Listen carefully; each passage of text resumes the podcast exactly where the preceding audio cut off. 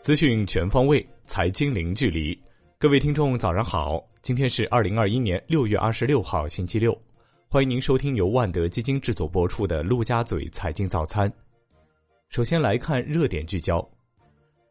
央行等四部门联合推出降费措施，聚焦降费呼声高、使用频度高的基础支付服务，提出十二项降费措施，将于九月三十号起实施。此外，央行配合银保监会推出降低 ATM 跨行取现手续费长期措施，适合异地养老、医疗等需求。初步测算，全部降费措施实施后，预计每年为市场主体、社会公众减少手续费支出约二百四十亿元，其中惠及小微企业、个体工商户超过一百六十亿元。四部门发文后，国有大行们和支付宝等大型第三方支付机构积极表态。将进一步减费让利。央行连续两天净投放两百亿元，跨季资金平稳。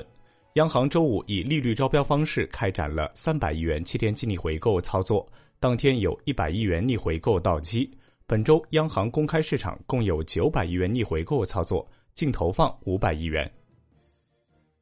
A 股震荡走高，上证指数重返三千六百点，大金融板块爆发。中银证券等多股涨停，截至收盘，上证指数涨百分之一点一五，报三千六百零七点五六点，周涨百分之二点三四；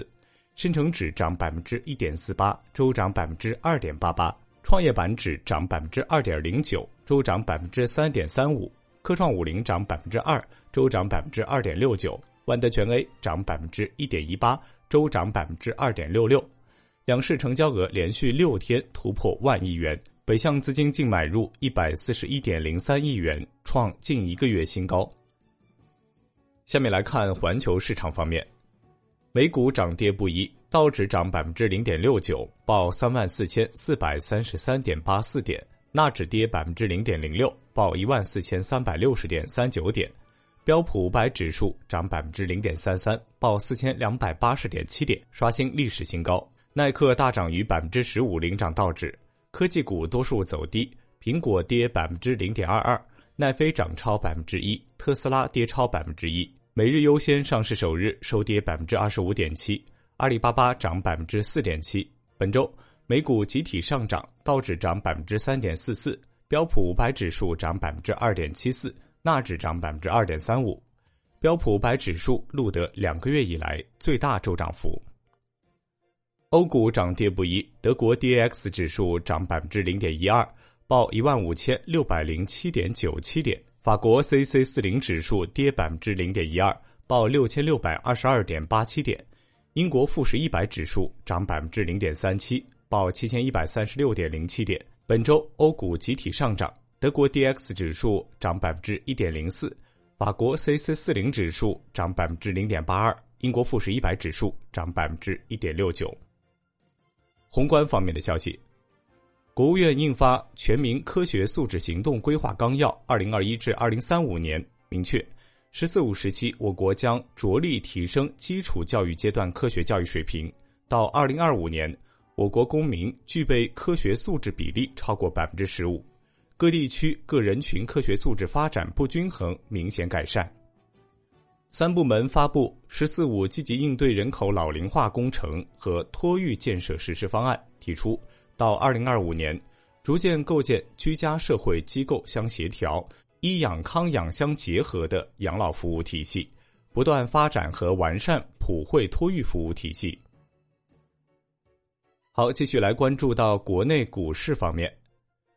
证监会副主席严庆明在资本市场福建对接大会上致辞称，支持高端装备制造、生物医药、节能环保等科技创新企业通过科创板、创业板、新三板精选层上市挂牌融资，加大对后备上市企业培育力度，支持福建优质企业利用资本市场注册制改革机遇发展壮大。深交所表示，本周继续对前期涨幅异常的润和软件。和近期涨幅异常的众鑫君业持续进行重点监控，并及时采取监管措施。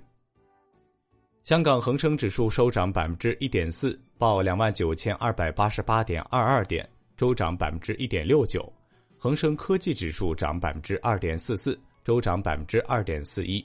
恒生国企指数涨百分之一点八八，周涨百分之二点一八。科技龙头股强势，快手涨百分之八，哔哩哔哩涨逾百分之七，美团涨近百分之五，领涨蓝筹。大市成交一千五百七十点五亿港元，南向资金净买入三十五点七四亿港元，美团获净买入七点八二亿港元居首。工商银行遭净卖出四点五六亿港元最多。金融方面，中国支付清算协会、中国银行业协会发布倡议书，同城 ATM 跨行取现手续费标准下调至每笔不超过三点五元，取消异地跨行取现手续费按取款金额一定比例收取的变动费用，固定费用与同城业务标准一致。继续关注到楼市方面。历时三年刷新深圳二手房违约金记录的别墅交易事件终告一段落。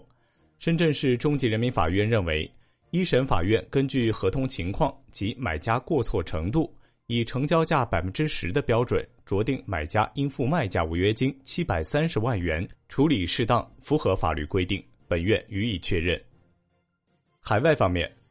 美国五月核心 PCE 物价指数同比升百分之三点四，续创一九九二年以来的新高，预期升百分之三点四，前值升百分之三点一，环比升百分之零点五，预期升百分之零点六，前值升百分之零点七。国际股市方面，